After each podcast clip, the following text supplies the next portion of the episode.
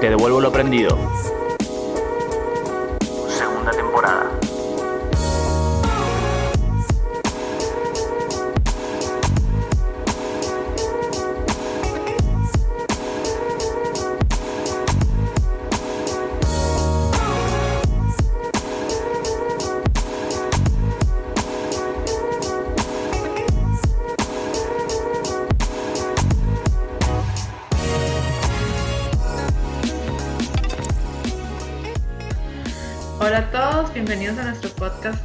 Aprendido. Yo soy Cris. Y yo soy Silvia. Y la cápsula que tenemos para hoy es el tema de el arte de vivir presente.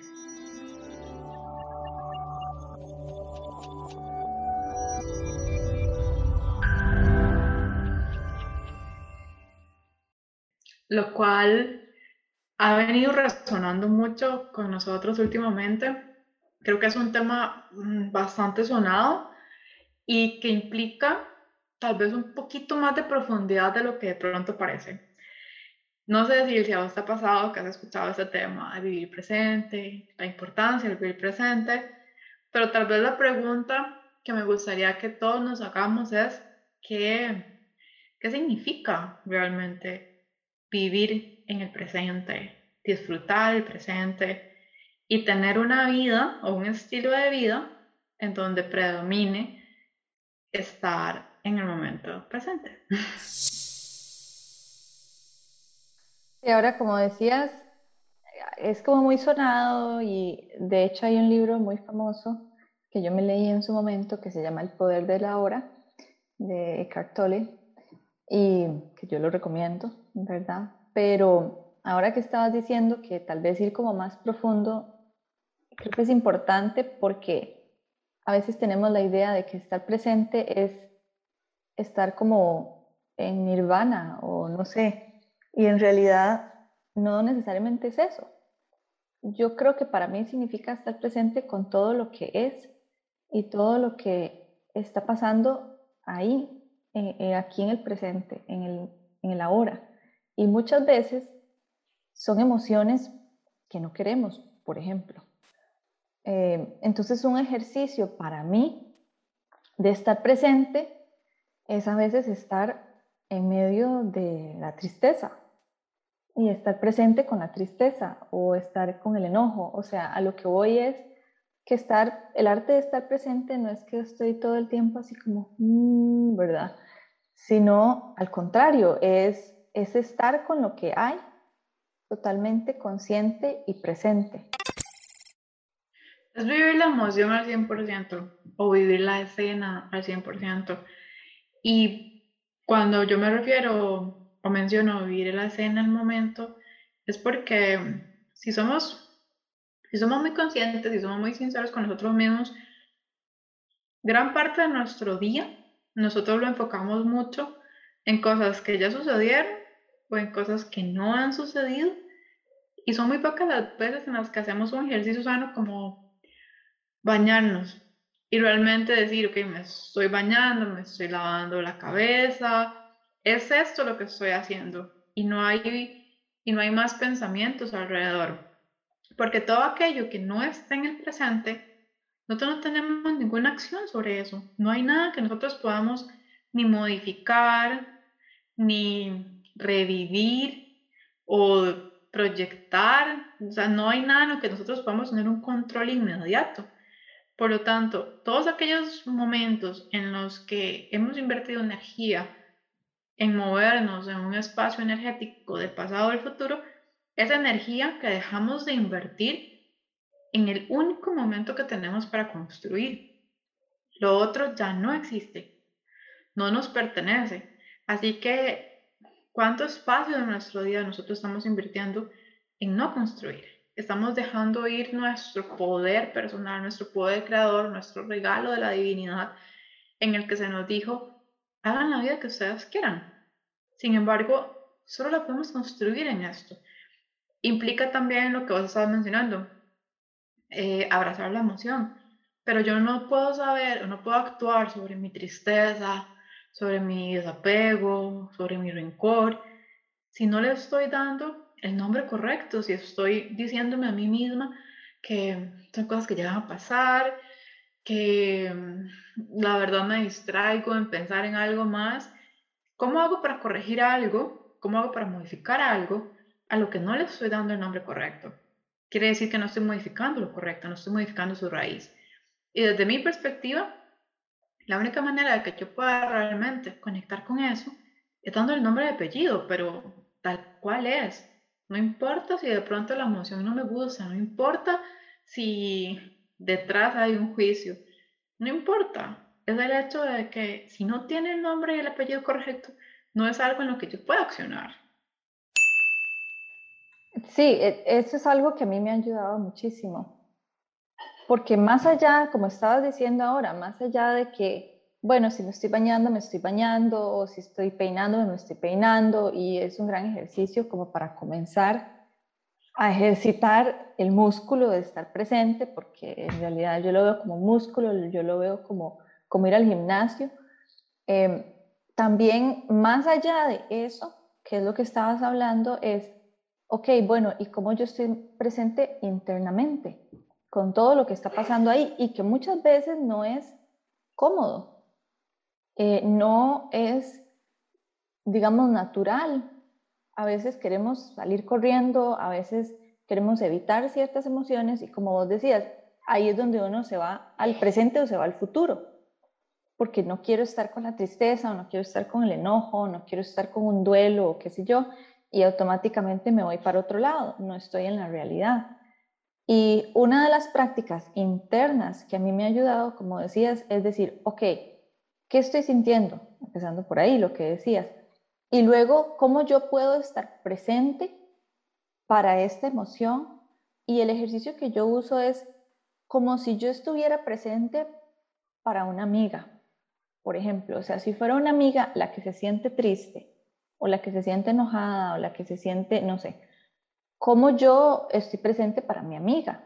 Probablemente, bueno, yo lo que hago es que me siento cerca, eh, inclusive le pongo una mano así como en el hombro o en la, no sé, en la mano o en donde sea, como para hacerle saber que estoy ahí, la escucho, em, como decías, tratando de hacerlo sin juicio y a veces cuando el juicio viene, también estar presente cuando el juicio viene. o sea, todo, es, por eso es que es todo un arte, es todo un ejercicio. Y no solamente la parte de, de abrazar lo negativo, porque es tal el mal hábito que tenemos que tampoco estamos presentes en lo bueno. Hay momentos en los que realmente estamos teniendo mucha emoción, mucha alegría, mucho orgullo, mucho em, entusiasmo, porque pues también tenemos nuestros momentos alegres y nuestros momentos altos. Y incluso en ocasiones no nos permitimos realmente disfrutar toda la capacidad que esa emoción tiene para darnos porque nos estamos moviendo a otro lado. ¿Cómo fue que lo logré? Si realmente me lo merezco, si no me lo merezco, si, si eso fue algo que surgió pero sin mérito, si lo estoy haciendo desde el juicio, si estoy pensando en que, en que sufrí demasiado para poder llegar aquí, o en que el día de mañana ya eso no va a estar, que si la gente me va a ver distinto, qué sé yo, mil ideas que pueden pasar por, por la cabeza de cada uno de nosotros, pero toda aquella idea que pase, sea real o no, o sea exagerada o básica, es un espacio, es un segundo que dejé de poner la atención a mi momento lindo, es mi momento de gloria, es mi momento de disfrute. Por lo tanto, el hábito de no estar presente nos está alejando de disfrutar nuestra propia emoción y de poder trabajar aquellas emociones en las que pues, también tengamos un, una tareita que hacer de nuestro lado. Del hábito que estabas diciendo, es que ya no es solo hábito, o sea, está reforzado en nuestra sociedad actual, está premiado, está facilitado, está, porque es, es que es tan fácil simplemente agarrar el teléfono y ponerse a ver cualquier tontera en todas las aplicaciones que ahora tenemos. Es tan fácil llegar y prender el televisor o tan fácil, no sé, lo que sea. Antes no, digamos, antes en la época de los abuelitos y las abuelitas, no les tocaba a veces más que de verdad solo estar con los pensamientos. no había nada de tecnología ni nada de todas las distracciones que tenemos ahora. Y, y siento que eso nos, nos pone obviamente un desafío más grande a esta generación, de cómo realmente estar presente con lo que está pasando ahora sea lo que sea, porque bueno, hablamos un poco de las emociones negativas, pero también hay emociones positivas, por supuesto, o sea, también es, es estar presente con lo bonito. Y a veces a mí me ha pasado, y, lo digo con, con pesar y con tristeza, que a veces yo estoy disfrutando algo o estoy en una fiesta que esperé por mucho tiempo y no estoy totalmente presente y entonces se me va se me va el momento. Estoy pensando en otra cosa, estoy en el futuro, estoy en el pasado, estoy yo no sé a dónde y no estoy realmente tan presente que se me va la fiesta y era un momento bonito o era un momento que yo esperaba. Eso también es algo que yo he notado en mi caso porque estoy tanto siempre tratando de correr hacia otro lado que hasta eso me pierdo. Y y lo digo, digo que me da pesar y me da tristeza y yo siento que veo, o lo he visto como mucho en los, en los ojitos y en la mirada de las generaciones que vienen después, digamos, tipo los, las personas que en este momento tienen 14, 15, 16, yo siento que pasa todavía más con ellos. Eso es vaya reto que tienen. Pero también otro tema que podemos asociar a esto, bueno, no sé exactamente si es como otro tema, pero el estar presente a veces no tenemos o no se requiere de tener un distractor per se. Muchas veces podemos estar con una conversación como vos estabas hablando, pero yo estoy pensando en qué quiero contestar. O estoy pensando, no sé, mi amiga me cuenta que se siente X o Y. Y ya yo por dentro estoy pensando en que claro, que es por aquello, que a mí me pasa igual, que es exagerada, que por qué lo hace, o, o que sí, sí es cierto, que es la tercera vez que me está contando, qué sé yo, de nuevo, toda la gran amplia gama de pensamientos que pueden venir, pero todos esos momentos, aunque tal vez no tengamos un distractor per se, son momentos en los que tampoco estamos para otra persona, no solamente para nosotros, sino que dejamos ir oportunidades de conocer a alguien, oportunidades de desarrollar la empatía, oportunidades de cambiar nuestra perspectiva oportunidades de aprender del otro, oportunidades de ver el ejemplo que tenemos en el sentido de espejo.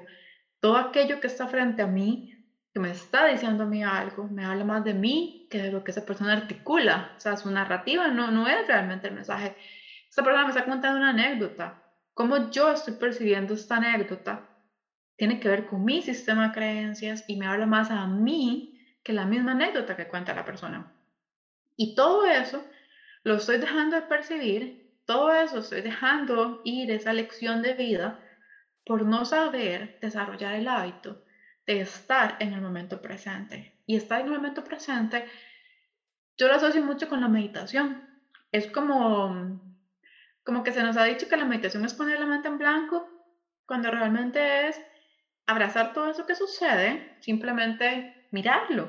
Es mirar todo lo que está sucediendo a nuestro alrededor, mirarlo y no, no ponernos la emoción encima, que es la que nos, nos aleja de, de poder racionalizar qué está sucediendo. Y simplemente cuando meditamos es abrazar todo eso que sucede y verlo con ojos objetivos.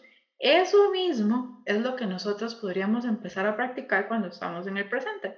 Es estar inmersos en todo lo que está sucediendo, todo lo que está diciendo, pero también permitiendo estar, ver todo lo que sucede de manera objetiva. Y todo esto requiere desarrollar el hábito, desarrollar la habilidad de callarnos a nosotros mismos, tanto para nosotros como para quien está con nosotros.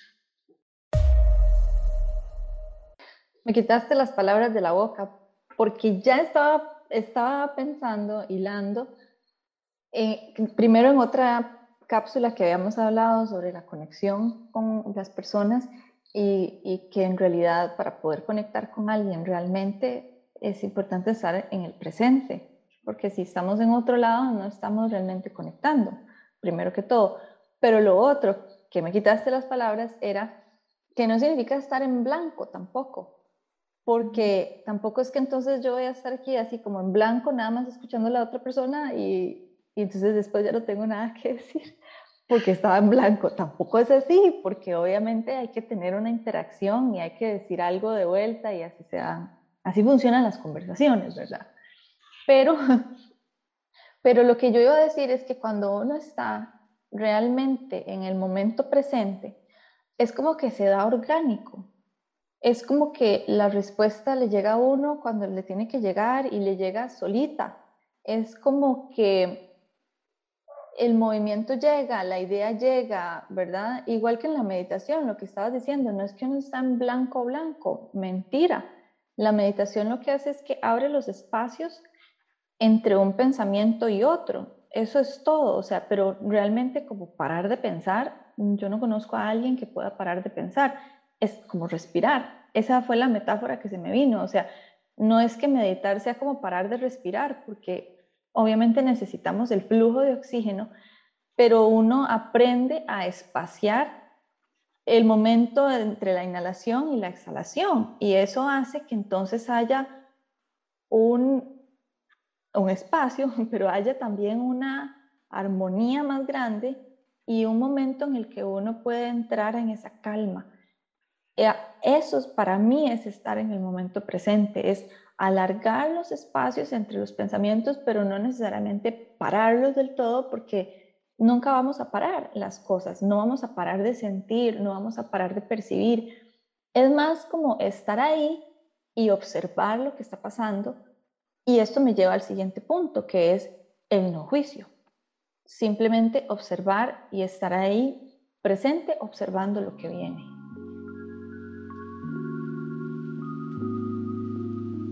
Hacernos responsables de nuestra salud mental y proceso evolutivo es una gran muestra de amor propio. Caminos hay muchos, lo que importa es que encontremos el método que más resuene con nosotros y que hagamos caso al llamado de nuestra alma. Somos Silvia y Cris y queremos acompañarte en este viaje.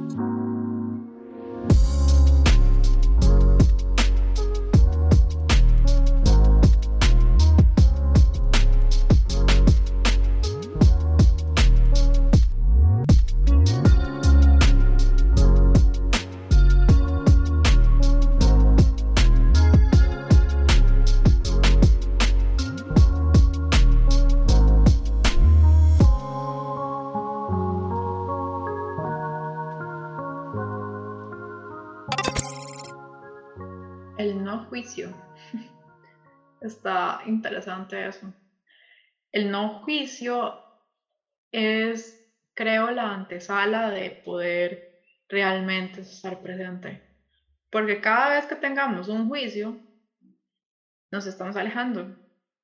Porque le estamos diciendo, le estamos dando una orden a la mente, le estamos diciendo que evalúe ese pensamiento y que lo evalúe con base en lo que ya nosotros tenemos de experiencia, y ahí empieza toda una dinámica mental. Creo que entonces el estar en el no juicio es la antesala de, de, estar presente. O sea, realmente para poder estar presente tengo que pasar por el no juicio. Me gustó mucho esa, como esa parte, ¿verdad? Que la rescato bastante. Y crear este espacio también es un tema de educarse a sí mismo, porque el juicio lo hacemos no solamente hacia otros o cuando es extremadamente explícito. El juicio lo hacemos cada vez que nosotros opinamos sobre nosotros mismos. Cada vez que opinamos algo realmente, sin, sin pasar por el proceso de la conciencia, de decir, hey, esto es mío o esto es una creencia que ya tengo. Si no pasamos por ese filtro, quiere decir que estamos haciendo un juicio, básicamente. Estamos determinando si algo está bien o está mal y esa determinación está basada en lo que yo ya tengo cableado en mi cabeza. Pero creo que basado en mi experiencia, esto, bueno, en mi propia experiencia, eh, creo que esta parte se, se, desarrolla como cuando estamos hablando de desarrollar habilidades blandas, como como queremos entrenar el cuerpo para algo, debido a que la sociedad nos ha enseñado lo contrario, nos ha enseñado constantemente a estar en juicio. Y vieras, me, resuena el coraje que se requiere para desaprender. Muchas veces se nos, o sea, se aplaude el aprender. Yo le digo, no, mira, es que tengo que tomar unos días porque estoy llevando un curso. Todo lo que sea aprender es como bien visto. Pero ¿cuánto coraje se requiere para desaprender? ¿Cuánto coraje se requiere para decirme a mí misma, hey, esto que está pasando ya no me sirve, ocupo hacer espacio para cosas nuevas? Y en ese desaprender también viene la parte de experimentar el no juicio. Totalmente. Eh, y como decías antes, es cierto que ese es el primer paso en muchas cosas, inclusive para la paz.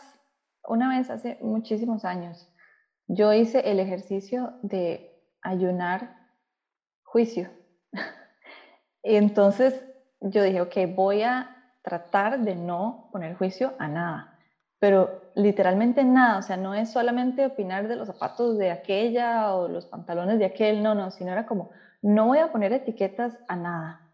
Voy a dejar de lado bueno, malo, correcto, incorrecto, ¿verdad? Arriba, abajo, todo. Y debo decir que fueron los días más pacíficos de mi vida. Realmente yo sentí paz. Claro, me duró como tres días, ¿verdad? Al cuarto día otra vez estaba pensando negro, blanco, bonito, feo, ¿verdad? Aquella fulana, aquel otro, esa tienda o ese lugar y ya estaba otra vez, como decías, poniendo experiencias, valores, creencias en etiquetas en las cosas, en los lugares, en las personas, en las conversaciones, en todo. Es que realmente uno puede juzgar todo. todo. Exacto, o sea, sin darnos, por eso yo dije, no, voy a hacer un ayuno, ¿verdad? Y cuando yo dije, voy a hacer un ayuno, voy a quitar eso, fue como que quité el 90% de mis pensamientos, o sea, era demasiada basura. Este, pero, pero yo, y después regresó y me di cuenta de esto que estabas diciendo, o sea, el aprender es una cosa, porque ya en ese momento yo había aprendido sobre el juzgar y sobre lo que eso hace en nosotros, pero lo que me tomó más trabajo fue el desaprender. Y, y finalmente regresó el aprendizaje viejo. Y todavía aquí estamos, ¿verdad? y no solo eso, termina uno juzgándose por juzgar. pero eso es otra historia. El asunto es que ciertamente en la medida en la que vamos eliminando un poco de esas creencias y de esos valores de juicio sobre cosas, personas, situaciones, todo lo que tenga una etiqueta, eso es bueno, eso es malo, ¿verdad? Se abre un espacio y se, es como que se quita la niebla y de repente uno puede estar más presente. Eso que vos decías para mí es muy cierto, o sea, el juicio realmente evita mucho que podamos estar en el momento presente. Creo que podemos agregar también la importancia de, de, bueno, lo de desaprender, que también era como un tema que, que lo tenía muy claro y que gasta mucha energía. Eso que vos estabas mencionando, ¿cuánta energía se requiere para desaprender algo? ¿Y cuánta energía se requiere aprender el juicio? No sé cuánta. Entonces, el momento en que usted cae aquí pensando. No podemos decir porque no, yo creo que no lo hemos logrado del todo, no podemos dar testimonio al respecto. Como que yo puedo decir tres meses, cuatro días, cinco horas, y ¿verdad? Es cierto, el, toma energía y toma práctica. Y yo creo que ahí es donde fallamos muchas veces al igual que fallamos ir al gimnasio, vamos así como todos emocionados y emocionadas los primeros tres meses y después como que se va perdiendo el hábito, la rutina. Y, yo creo que ahí es donde entra de nuevo el no juicio, ¿verdad? No juzgarse porque lo perdí, sino volver a hacerlo. Y ahí se convierte, pasa de ser un ejercicio a ser un arte. Cuando yo dejo de, ejercitarme como una disciplina todos los días porque tengo que hacerlo, a cuando yo aprendo que voy a dejarlo, me doy cuenta de que me va a costar, de que van a haber días que no lo voy a hacer, que se me va a olvidar y seguir retomándolo y seguir retomándolo mientras yo pueda. Yo creo que esa es la diferencia entre el gimnasio y un arte. Sí, y bueno, ahora que vos mencionabas lo del gimnasio, digamos, hay todo tipo de gente. Por ejemplo, son aquellos que a lo mejor sí logran mantenerse en el gimnasio y a lo mejor hacen de su vida, o sea, hacen del gimnasio una parte muy importante de su vida, ¿verdad? Hay personas que de pronto, o sea, yo los admiro mucho, sinceramente, pero, pero existen y ahí es donde yo digo, bueno, es, es, es la misma situación, pero vista desde dos perspectivas distintas. Para mí hay ciertos retos, y, o sea, lo mío es algo muy, es muy personal, a mí todo lo que sea como rutinas y demás, a mí me cuesta engancharme con eso. Pero todos aquellos que posiblemente sí se engancharon y sí lo hicieron, sí lo hicieron en su vida, ya están desarrollando el arte y ya no lo hacen por una obligación, sino que lo hacen porque lo consideran sano, porque lo incorporaron a su vida y porque en el momento en que ya no lo tienen, lo extrañan. Es exactamente lo mismo cuando nosotros desarrollamos cualquier tipo de habilidad en nuestra mente, cualquier cosa que queremos desarrollarle. Por ejemplo, cuando uno practica yoga, a mí en lo particular, practicar yoga me, me, me conecta, me conecta con el tiempo presente, me hace olvidarme de si lo estoy haciendo bien o mal, porque es que no me da chance. o sea, nada más tengo un momento para estar ahí, tengo que estar súper concentrada en lo que estoy haciendo y, y, no me da mucho espacio para, para juzgarme y ni siquiera para ver que está a la par, porque o sea, no, no funciona. Creo que esa es una de las habilidades que tiene implícita actividades como yoga, como meditar, como el siempre cuestionarnos las cosas.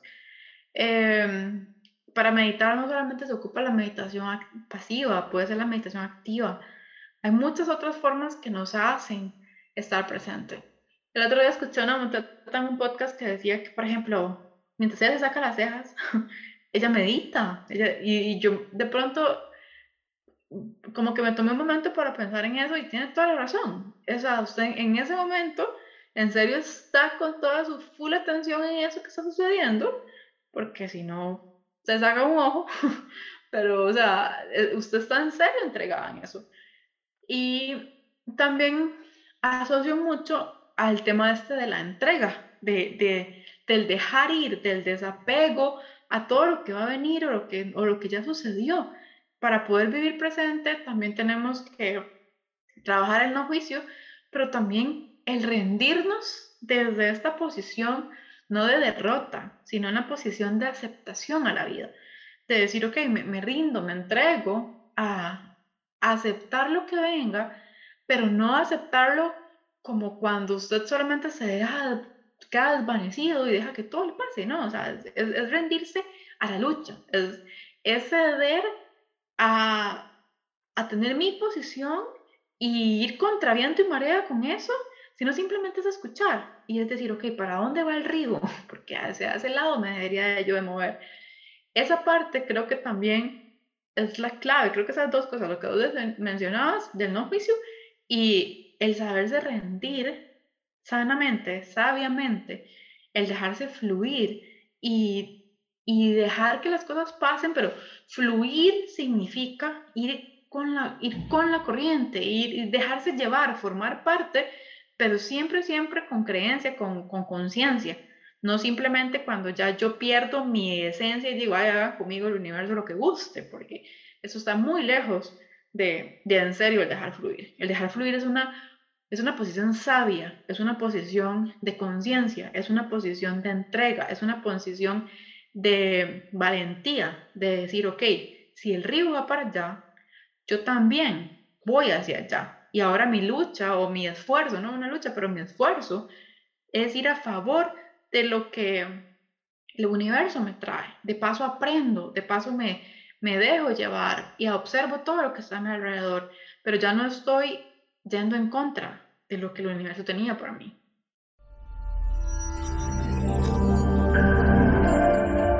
Otra me quitaste las palabras. yo, decía, ¿ahora qué digo, verdad? ¿Ahora qué digo yo? Porque ya que se digo lo que yo iba a decir. Dice Silvia, gracias, todo por Se acabó, el, se acabó el podcast. exacto, es que cuando estabas hablando yo decía, sí, es que es como una aceptación, es, es un fluir, ¿verdad? Es, es fluir, es dejarse fluir. Em, y, y, e, es una acción más consciente que simplemente, ¿verdad? Como decías, dejarse rendir, pero en ese sentido de, ah, ya no quiero nada más con la vida. Y bueno, el, el asunto es, creo que la esencia de estar presente, de nuevo, claro que se da en todas estas cosas muy profundas de, del fluir, pero cuando volvemos a lo simple, y, y quiero retomar esa parte que dijiste, cuando uno hace las cosas simples del día a día con presencia, el sacarse las cejas, el comer con, con presencia, son cosas tan sencillas y lo hacemos en carrera, es como realmente estar consciente de cada bocado, de cada cosa que yo hago. Y eso nos permite poder estar más, eh, poder fluir y que las cosas fluyan a través de nosotros.